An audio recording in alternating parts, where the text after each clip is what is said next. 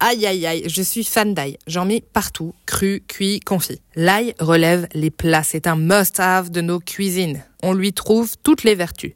Il serait antioxydant, anti-inflammatoire, il nous protégerait contre les maladies cardiovasculaires et même les cancers. Bref, un allié pour votre santé, euh, moins pour votre haleine. Un date après avoir dégusté de l'aïoli Préparez les chewing-gums. Alors pourquoi l'ail donne mauvaise haleine? Eh bien, je vais vous le dire dans ce podcast. C'est encore une fois le coup de la composition chimique de l'aliment. L'ail contient de l'acéline. Tous les bienfaits reposent sur cette molécule en particulier. On peut aussi la retrouver dans les oignons ou encore les poireaux. Et le point commun de ces produits, c'est leur forte odeur. Et oui, l'acéline est aussi à l'origine de ce méfait. On ne peut pas être parfait. En fait, la gousse d'ail est maligne. Dès qu'elle est attaquée, elle utilise l'acéline comme mécanisme de défense.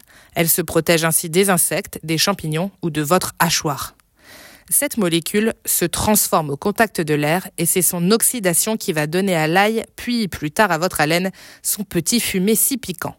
Et vu que cette molécule est instable, elle libère des substances soufrées. Le soufre, toujours celui qui vient déranger nos naseaux. Mais les composés chimiques soufrés de l'ail sont plus ou moins vite assimilés par notre organisme. Celui qui nous enfume, c'est le sulfure de méthylallyle. Le corps peut mettre jusqu'à 24 heures à l'éliminer. Après digestion, il passe par nos autres organes, peau, reins et même respiration. Donc tout ou presque sans l'ail, notre haleine d'abord, mais aussi notre sueur et même notre urine.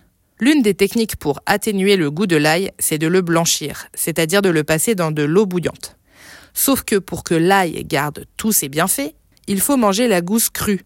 Il existe plein de remèdes de grand-mère. On utilise de la cardamome en Inde, du thé vert en Chine, la pomme, le persil ou encore la menthe permettent d'atténuer les odeurs liées à l'ail cru. Des scientifiques américains pensent avoir trouvé la solution. Dans une étude menée à l'été 2023, ils ont identifié le yaourt comme étant la kryptonite de l'ail. Les graisses et les protéines qui composent le yaourt agissent comme des déodorisants naturels. Plus le yaourt est riche en graisse, mieux ça fonctionne. Allez, tournez de yaourt à la grecque pour le dessert et votre date devrait bien se finir.